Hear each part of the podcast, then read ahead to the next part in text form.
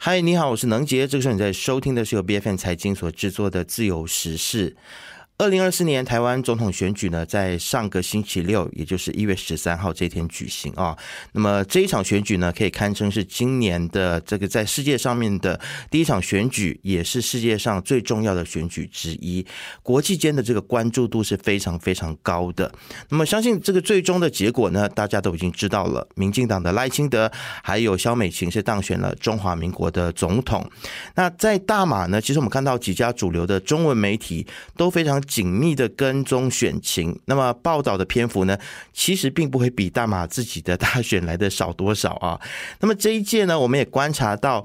大马本地的媒体的报道似乎也不像过去那样子啊，一面的都是倾向某些特定的政党。其实说白了，就是过去我们一直看到的，就是大马媒体呢比较倾向是中共或者是这个偏蓝的一些论述。但是今年我们看到有陆陆续续一些比较中立的报道出来了，但是我们依然是会看到有一些的电视台或者是媒体，他们会跟随着中国的主旋律来报道这一次台湾的大选。比如说，台湾的选举是中。国的内政事务，或者是说，民进党的胜选并不能够代表台湾岛内的主流民意等等啊，这些你一听就知道说是有一些问题的论述。那么实际的情况是不是真的像这些报道所说的这些角度这样子呢？那今天呢，我们再次请到来自台湾、目前旅居美国的政治学者叶耀元教授来跟我们好好的聊一聊。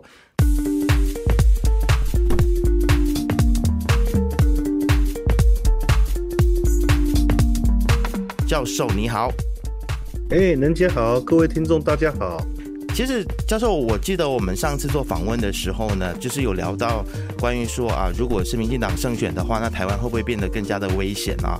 那这样子的一个论述跟看法，其实即便是在这次的选举过后，还是持续的有人在提出。就有部分的大马中文媒体呢，就指出民进党胜选，台海局势会更加的紧张，未来的这个战争的可能性也会大大的提高啊。但是也有人说，这个是本地媒体呼应中国的论述啦。那教授你自己怎么看？你认为赖？清德赢得总统，是不是真的代表两岸的局势会更加的紧张呢？这个问题非常有趣。有趣的地方在于，我从开始当教授的那一天到现在，几乎每个礼拜都会有媒体问我一模一样的问题。这个问题我已经答了不知道多少次。嗯哼。那更有趣的地方在于说，事实上，大概从二零一四一五年到现在，我的答案都没有改变过，就是两岸发生战争的几率一直都是一样。大概就是五个 percent 左右，那那五 percent 就是说可能会因为某些意外才会爆发这场战争。那在一般的状况之下，这场战争是不应该会发生的。所以当然啦，大家现在就是不管是国台办或者是一些听中共的媒体，都会强加去报道说，呃，你看嘛，因为赖清德当选了，所以说台湾的选择是所谓的。不管人家说他是台独，或者是他是不亲中这样的一个势力，那是不是中共寄望的这种和平统一，在未来会是一个 dead end，是一个不可能发生的事情呢？但事实上嘛，就算你今天选了其他的候选人，台湾人民大多数是不愿意被统一的嘛，多数人是愿意维持现状，但是他们理解的现状其实比较像是，就他不是。去用中共的一中原则去理解所谓的两岸现状。中共认为说两岸的现状是和平的，可是它是按一中原则之下，也就是台湾是归属于中国的一个状态，只是现在还没真的归属而已。可是台湾人理解的所谓的现状，就是两岸和平的现状，是中国叫中华人民共和国，台湾是中华民国，所以我们各自是不同的国家，那彼此保持和平。就这样就好了。那多数人是支持所谓的现状，那事实上的确大概有将近三成的选民，他是不管是要慢慢的朝向独立的方向，或者是马上进行独立的一个过程。但是如果去讲到所谓的不管是统一啊，或者是渐进统一这样的一个支持率，现阶段来讲，大概就只有一成的人民会接受它而已。所以今天不管你的票投给谁，对台湾人民来说，他都没有。所谓的一个统一的选项，这也是为什么嘛？你看，在选举的时候，当然选前可能会有一些不同的状况，可是，在过去这三个月里面，我们当然说国民党相对轻松嘛，可是国民党的候选人碰到所谓的跟中国的关系，他的态度越来越像民进党了，对不对？他会去谈九二共识的，但是他也不把九二共识说清楚，而且他现在已经讲得很清楚，就是我们要捍卫中华民国的主权，我们要两国论的概念已经是非常明确了。这甚至是像马英九在大选前几天，他不是接受了一个 DW 的外媒采访，然后他在采访里面就说我们要相信习近平嘛，对不对？那可是侯友谊隔一天马上就出来说，没有，那个是马英九的想法，不是我的想法。所以国民党在选举的时候，他知道台湾的民意是趋近于所谓的一边一国的现状，所以他也不会去讨论什么亲中，他只是说我们要跟他交流，我们要不要让他太生气嘛，不要让他太刺激嘛。可是对于中共的角度来说，不管怎样了，不管你支持是台湾共和国，还是你支持中华民国，那都是台独啊。嗯，所以国民党某种程度是比较愿意跟中国谈话的台独，那民进党是不大能跟中国对话的台独。所以到头来都是台独啊，那也就是说，假设今天中共要打台湾的原因，是因为台湾不愿意加入中共。那事实上，可能从一九五零年到现在，他每一年都应该打，但没有发生嘛。嗯，那没有发生，当然有很多不同的状况啊。一部分是在一九七九年之前，美国跟台湾有共同防卫条约嘛，所以这种寒战之后开始，那你打台湾就等于打美国。共产党那个时候再蠢，也不可能干这种事情嘛。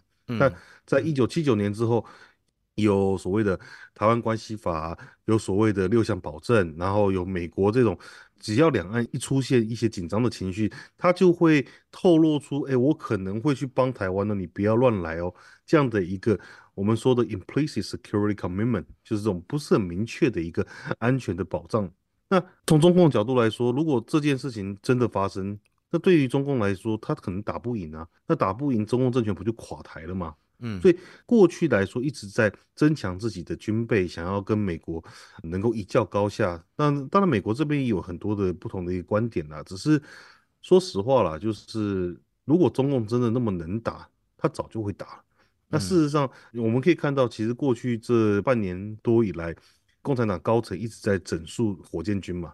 就是中共最了不起的一个军别，就是火箭军，基本上贪污的贪污，被革职的革职。听说我记得前几个礼拜还有一个新闻是在说，那火箭军里面用的那个，因为你发射火箭要灌汽油嘛，用那汽油是水，所以根本就打不出去嘛。嗯。然后还有很多发射井，它是偷工减料，那个打根本打不开。这也就是说，目前来说，我们不知道我们有没有高估中共的军事实力，因为中共的军事预算的确是高的，可是。中共到底是不是只是一个纸老虎？没有人知道。那中共，如果你是纸老虎，你想象一下，假设中共自己是纸老虎，那纸老虎当然不希望被人家戳破嘛。所以你要一直恐吓对方，但是你不会真的去打对方啊。就是战争一定是在于，如果今天中共政权面临到没有办法解决的问题的条件的时候，他可能用战争作为转移公众焦点的一个方式。但在那一天来临之前，其实他要去打台湾。这个几率一直都是不高的，所以讲到最后，就是说赖清德民进党要继续执政了，那是不是台湾又要更独立了？其实现在民进党喊中华民国台湾喊的比谁都还勤啊，就是民进党并没有抛弃所谓的现状，现在的这个宪政体制，也就是中华民国的一个框架。那中共假设因为这样子去打台湾，其实怎么说都说不清啊，就是他只能在自己的。不管是在微博啦，或者是在自己的这个 intranet 里面想办法去说服人民说，哦，台湾在朝向独立的方向前进。可是从外面的角度来看，你说台湾独立了，台湾一直都是独立的，它现在就是叫中华民国。那你说岛内有没有人希望它变台湾共和国？有，但是民进党政府也不去做这件事，没有，就这么简单而已。嗯，了解。所以战争会不会发生？概念上不会。那当然，我觉得另一个角度来说啊，你说战争不会发生。这并不代表说台海之间会变得比较不紧张，我觉得这是两件不同的事情。就是，即便战争发生几率很低，可是中共还是可能会用这种我们所谓过去这种文攻武赫，或者是我们可以看到吧，不管是透过这个军机跨越台海中线，通过最近这个什么一直发射气球啊或卫星啊，或者是在呃台海周遭进行环岛的这种演习，这些东西都还是会发生，但是。发生归发生，它会不会变成战争？这是两码子事情，就是。嗯，而且我相信台湾人都蛮习惯中共的这些的文攻武赫啊。那包括这这其实也不是好事了。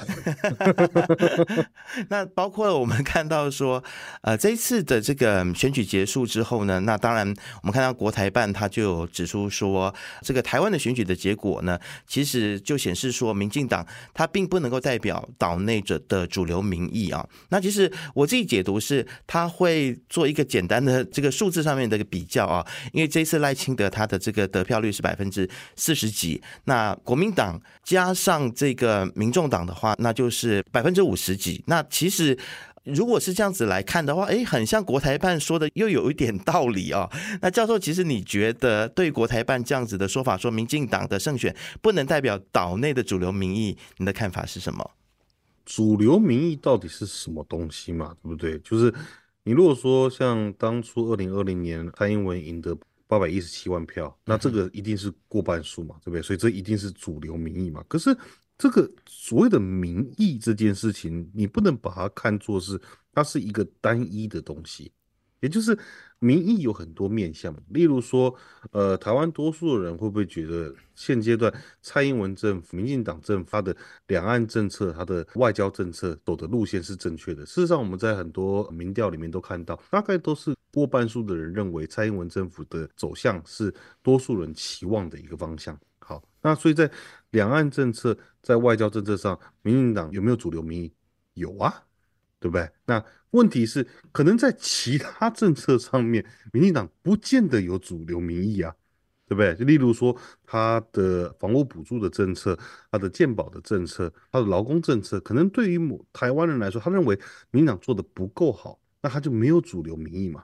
那做的不够好，是不是代表说，那国民党或者是民众党或者是两个党加起来，他们就一定更好？其实也不是啊，他们的态度比较像是，我觉得你不够好，所以我换人做做看嘛。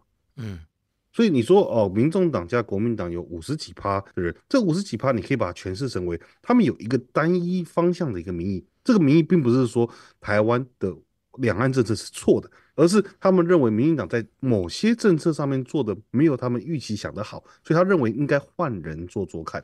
所以你要用这个方式去判断什么是主流民意。那当然，国台办的说法一一直以来都是过度简化，就是啊，你的票没有过半数，所以你没有主流民意嘛。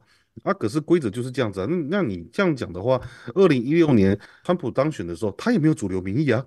事实上，他的得票率并没有过百分之五十啊，他是靠选举人票当选的。那你会不会去指责说美国总统他也没有主流民意，所以就他不能代表台湾人民？这听起来哪里怪怪？这民主有民主的游戏规则，中共作为一个用鼓掌的方式去通过谁是国家领导人的一个流程，这种选举方式，说实话了，我不是很确定他知不知道他到底在批判什么东西。就是中国共产党，共产党大概占中华人民共和国差不多九个 percent 的人口，所以你现在跟我说九个 percent。代表主流民意嘛？嗯哼，就我觉得他们很讲很多话，是不是很确定自己在说什么啦？但是我们把它拆解开来看的话，赖清德当选一定有它的道理。你可以说啊，那些蓝白不合啊，或怎么样？可事实上，蓝白合也会有蓝白合之后有不同的一个选票结构。嗯哼，那赖清德现在的得票率只是代表说，在这三个候选人之中，选民是这样去看待他们的，但是。游戏规则就是你赢的多数，你就你赢的 priority 相对多数，你就是赢的选举嘛。那规则就是这样，这没什么好说的。那至于他当选之后他要怎么做，当然那个时候他就会去看所谓的主流民意是什么啊。嗯，是。但是现阶段来讲，你不能说哦，他没有主流民意，所以他不能代表台湾的走向。了解。其实教授，我这样听你说起来呢，我就觉得说，一个长期没有实行。民主这个选举的一个国家来评断民主国家的这个选举，其实说服力不是很大啦。那其实我们看到，就是来聊一下现在这一次的国会的选情啊。那虽然赖清德是赢得了总统，但是民进党的席次是下滑到五十一席，国民党是取得五十二席，民众党是拿下了八席啊。所以现在就呈现一个三党都不过半的局面。那大马的本地媒体都有在预测说，这个赖清德。未来的执政之路肯定是非常的坎坷的啊！但是也有看到其他国际媒体表示说，哎，这可能也是朝野合作的一个契机。那么，按照目前台湾的政治气氛，教授你自己观察，未来台湾国会会不会更难去推进一些重要的法案，还是说这个三党他可能在一些的法案上面还是有合作的机会呢？嗯，这本质上就是看类别啦。就例如说，我们今天谈到的是内政相关的法案，呃，像是赖清德在选前说我们要让，我记得没有错的话是公立大学的学费要减免嘛，然后私立大学的学费要补助，然后几乎也跟减免差不多的一个概念。那这些东西，他到时候也是要透过法案的方式来推动啊。那国民党会提出他的版本，民众党会提出他版本，民进党当然也会提出赖清德自己的版本嘛。那这三个版本彼此之间会进行一定程度的交流。可是你要说哦，这种教育补助的方案，哪一个党敢真的去当这样的法案？嗯，不会吧？他们只是要去就去 take some compromise，就是你要去稍微去看说，哦，我们比较在意的是哪一点，你们比较在意的是哪一点，那我们彼此交流一下，看怎么样去。搓出一个我们彼此都能接受的一个法案，这些法案都还是会过啊。但是在其他的类别，尤其是在国防跟外交还有两岸关系上面，这几个类别可能就会碰到很多的摩擦嘛。嗯，因为国民党站的角度是不一样，民进党他不大可能会跟国民党说，哦，国民党今天讲一个假设性的一个状况，例如说国民党今天说我们要重新启动货物贸易协定的谈判，那民进党不可能会去支持这件事嘛。对不对？那可是国民党如果说服民众党去支持这件事情，那这就不好处理了。嗯，这法案可能就会被推动啊。那可是你要那接下来民进党就在这个话语权上面就会可能被国民党还有民众党去夺去了嘛。那当然这件事情对民众党来，所以民众党的关键少数其实它是真的蛮有意义的，因为它的意义在于说你会在什么样的法案去表态你是什么样的人。现阶段来讲，民众党其实不管在很多议题上面，它还是有一个很大的模糊空间嘛。就例如说，我们打柯文哲自己讲的话来看嘛，就柯文哲在选前的时候说，他支持、他认同、百分百认同蔡英文的外交路线，他只是认为我们要跟中国交流而已，我们要多跟中国对话而已。好，那有趣了。那今天假设国民党提出一个相对比较轻中的法案。例如说，我们要教育类别来讲，我们要重新广招陆生啊，我们要让陆生可能来台湾享有健保啊，我不是很确定现在状况是什么，但以前我记得是没有的，嗯，享有健保啊，或者享有其他的什么学杂费减免啊，就就用这种方式来招生嘛。那我们要不要做？哎，民众党这个时候如果表态了，大家就知道他到底在两岸议题上面站在什么样的角度啊？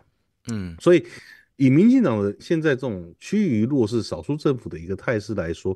他必须要跟不管是国民党或者是民众党，在不同的议题上面有一定程度的一个切磋了，因为过去他可以说我就是硬闯，反正我有多数，我的法案一定会过。现阶段来讲不是嘛？所以严格来说，在台湾的立法院里面，它有一个叫做政党协商的一个机制，也就是在法案真的被推出之前，呃，这三个党会透过自己的自己的党团，先开一次会，先把应该可以。同意的版本，大家讨论完之后再拿去用会表决。那这里面就有很多的 compromise 去做，所以我觉得还是有些法案可以过。那尤其是这些对人民好的法案，我觉得还是都可以推动的。可是我们自己是担心呐，就是国防、外交、两岸上面可能在议题的拿捏，或者是在预算的掌握上面，就民进党现在就是没有裁量权的嘛。了解，但是其实有很多的选民也乐观其成，觉得说这样子有三个党在互相的制衡，其实对于很多的中间选民来说，这或许也不是一个非常糟的一个状况啊。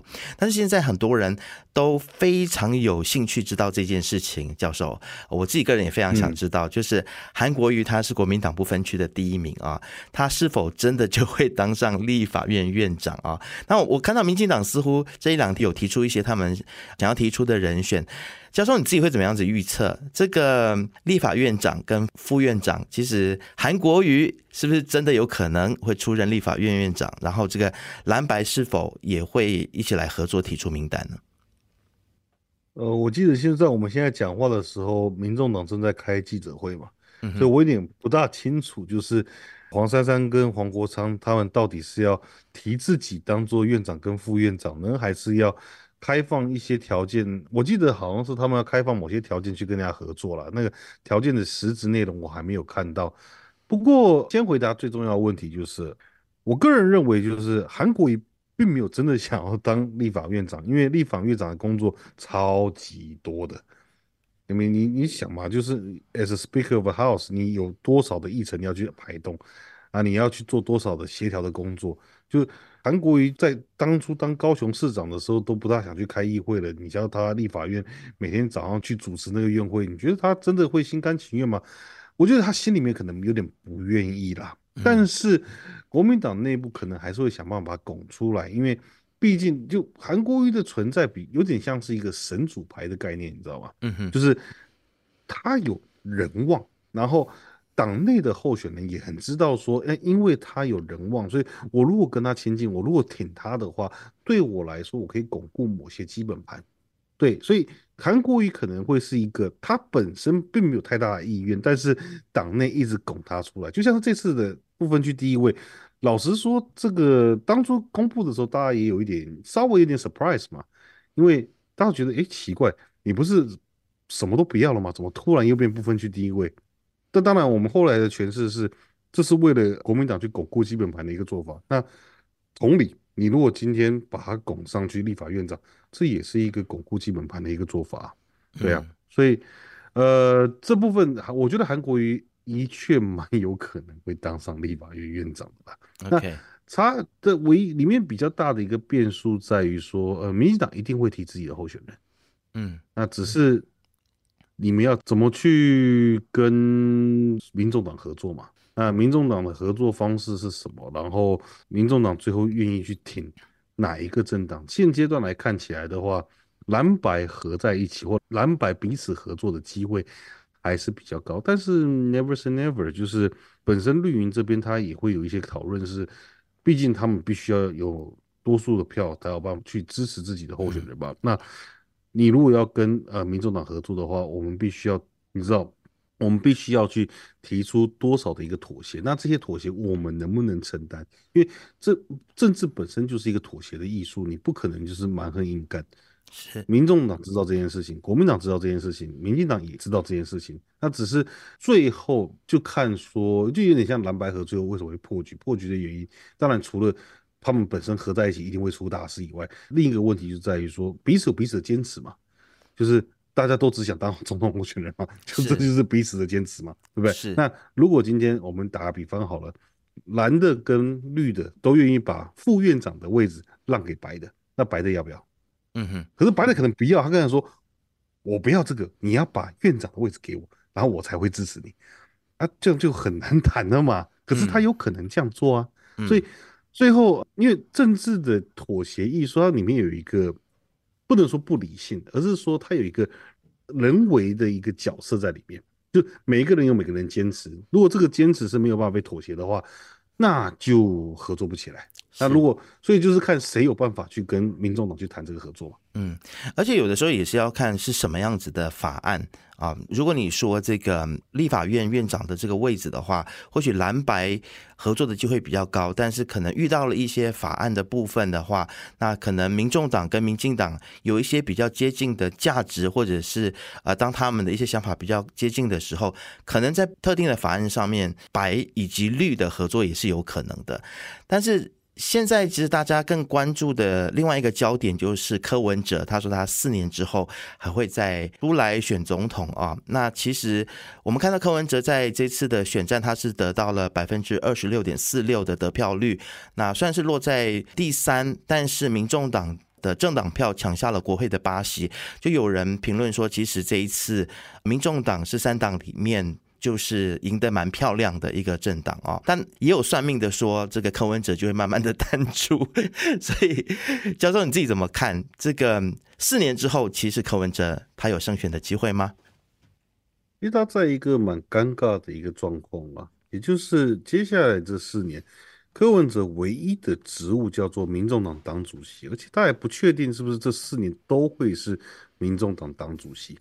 那作为民众党党主席，他最大的权利就是因为他们所有的立委都是不分区的嘛，所以他可以我把你党籍开除掉，你就不会是我们的不分区立委了。他可以去操作这件事情。但是事实上呢，因为他没有公职，他并没有舞台可以去展现他的一个行政的一个成绩，他甚至也没有太多的机会在媒体上面去访华。当然，他可以自己想办法去创造这样的一个媒体声势。可是实质上在政治场域跟民进党还有国民党在互动的不是柯文哲，而是黄珊珊、王国昌还有其他六位的立法委员。那这就碰到一个比较大的问题嘛，就是。第一个，四年后他能不能再出来选？他不见得不能再出来选。可是那个时候，民众党是不是还是全党上下以柯文哲为最高的指导？哎，我觉得这很难说哎，因为。你知道，就选民的记忆并不是长期的，就有点像是你说韩国瑜现在还是很红，是啦，对某些韩粉来说他还是很红嘛。可是当初那个韩粉的潮流不是只是某些韩粉，是很多人都是韩粉。那问题是韩国瑜到现在，你说他有没有办法再重新去创造那个韩粉的那个潮流？创造不出来了，同理嘛。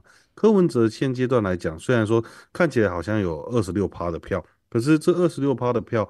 在时间慢慢的一个推移之下，还有多少人会去记得这样的一个激情？还有多少人会呃，我记得他们口号什么“义无反顾”，对不对？然后就是冲这一次嘛。可是大家当那个激情一过之后，很多人根本不记得，嗯，这件事情是什么？很多人也不会再花自己的精力去做这件事情。所以对柯文哲来说，他如果没有办法继续维持自己的身世，他没有办法在民众党里面去掌握权力的话，我觉得他在四年之后。要出来选是有困难的，那更不要说他四年后要怎么胜选，因为民众党再怎么样就是八席立委加一个市长，没有其他东西啦。嗯，那你说哦，因为他们这次选的不错，所以他们也会拿到更多的政党补助款。政党补助款只是一块政党的经费来源，另一个部分是什么党产啊，是什么那个企业捐款啊？就今天我们去。就讲白了嘛，依照你的势力跟民进党跟国民党去比较，假设我今天是个台湾前十大的企业，哪个党回捐比较多？不可能是民众党吧？嗯，对不对？所以民众党的资源横竖都不可能去超越国民党跟民进党。那在这样的条件里面，他四年后他面临的挑战是一模一样的，依旧可能又说我们要不要再做一次蓝白河？那国民党的态度也大概不可能会变啊，就是和来呀，你多付的。一模一样问题重新再上演一次，我不知道它的意义在哪里嘛？那事实上，所有的理性的推论导出的都是同样的结果啊。所以你说，对于柯文哲来说，这四年后他选上的几率大概跟现在选上的几率只会更低，不会更高啊。了解。然后再来就是，我觉得啦，接下来要真的要观察的，尤其是像今天，今天我记得没错的话，这场记者会全部都是由不分区立委当选人出来开的会，也就是。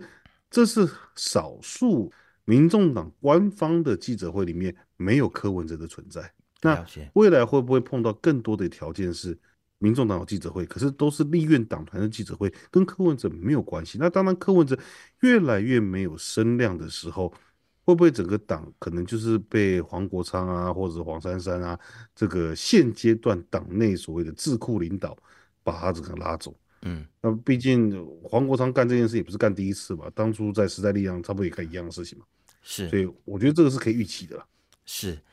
好，那其实教授这一次的台湾选举呢，让我们看到台湾的政治文化跟马来西亚的政治文化有一个很明显的区别啊，就是因为在上一届的大马的国会选举当中呢，也是面临到所有的政党联盟都没有获得简单多数啊，那。我们看到，在大马的各个政党呢，他们都会把这个责任归咎给对手。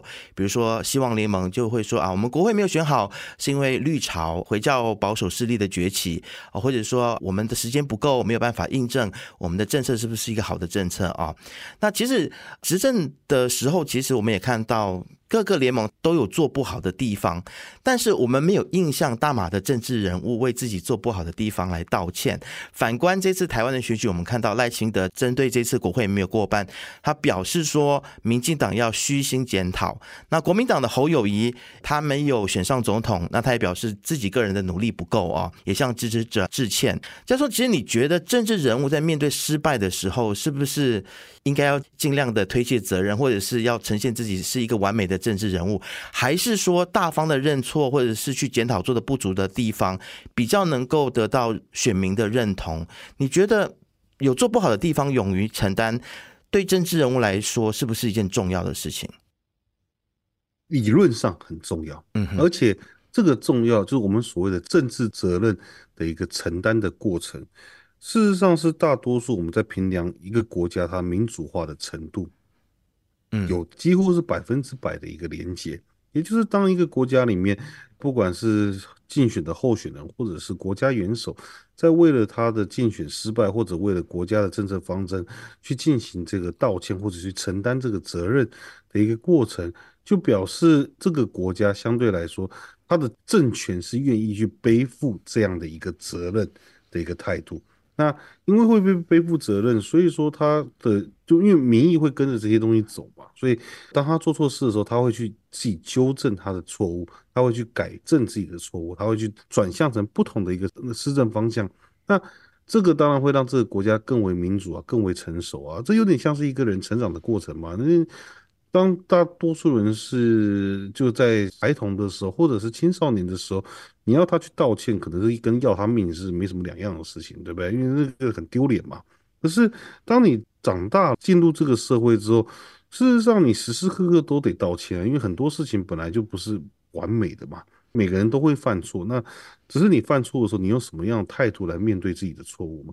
那有一些人他可以，他认为他就不需要去面对这样的错误，反正千错万错都不是我的错，这也是一种态度啦。只是这种态度，通常我们都会在独裁国家里面比较看到这些事情嘛。例如说，以台湾来看，我们先不要讲习近平的啦，我们就以台湾来看啊，你很少看到蒋介石在道歉的，对不对？就你说他有没有做错？他如果没做错，台湾那个时候就不会是个独裁国家了。但是他没有道过歉啊，嗯，对不对？蒋经国好一点，蒋经国开始有在道歉，可是当然他的行为又不见得跟他嘴巴讲的是完全相反。那你现在看到台湾的比较成熟的这些政治人物，在面对政治上的错误或面对选战上的失利的时候，他们都会去道歉。我觉得这件事情，不管是说啊、你当然可以说啊，这只是做做样子，让民众去看到哦，他们好像是愿意跟民众道歉的。可是当他愿意低下头来，当他愿意去吞下这口气，当他愿意去表达他的诚恳的时候，我觉得某种程度就是让所谓的政治人物跟人民，他慢慢的可以融汇，而不是说政治永远都是高高在上，跟民众是完全没有连结的。我觉得这件事情非常重要了，所以也就是。呃，每一个政治人物或者每一个政党都应该要勇于承担自己做错的事情，不管是做对做错，我觉得这个东西都是你的过去嘛，都是你的历史嘛。那你要自己背负着自己的历史来去面对人民，这是非常重要的。嗯，是。那有的时候可能也不是做错，只是做的不够好。但是我觉得，只要你诚心的道歉，或者是提出你接下来要怎么样子来做的更好，我相信，呃。对于在选民心目当中都会是蛮加分的。那当然，我们也期许说，马来西亚政治人物，因为这次台湾选举有大批的马来西亚政治人物到台湾去观摩嘛，我们希望他们能够学到的不只是怎么样子操作议题，或者是怎么样操作选举，更多的可以学习台湾的这个民主政治的一个文化，把好的文化学回来。道歉，让我想到一件事，柯文哲有道歉吗？没有。那个我们就把就停在没有印象，我没有印象，是我的印象是没有。是好，非常谢谢教授今天来跟我们聊了这么多。那我相信，虽然台湾的选举已经结束了，但是接下来还有很多很多的议题，还有看点啊，还有值得讨论的地方。到时候再请教授回到节目当中跟我们一起来聊。谢谢教授，没问题。好，谢谢，谢谢。自由时事是 B F N 财经制作的节目，你可以在财经的官网 c a i j i n 点 m y B F N 的网站以及手机应用程式，以及到各大播客平台都可以听到我们的节目。自由时事，我们下次见。